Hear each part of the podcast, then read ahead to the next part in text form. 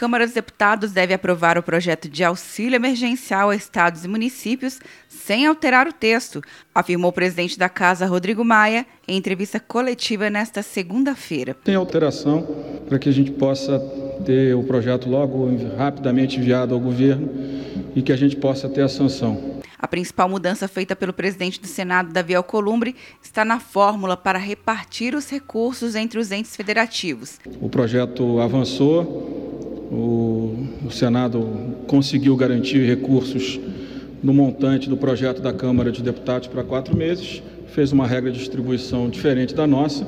Há divergências sobre a regra de distribuição, mas o obje, objetivo final das duas casas é, a, é o mesmo, que é que a gente possa garantir recursos nesse momento de perda de arrecadação de estados e municípios.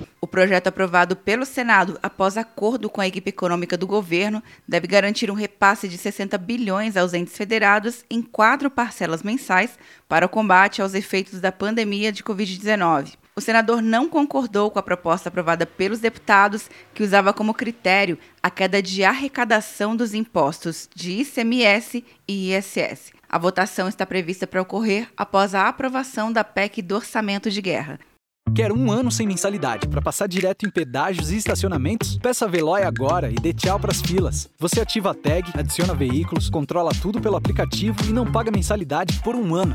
É por tempo limitado. Não perca. Veloy. Piscou, passou. De Brasília, Luciana Castro.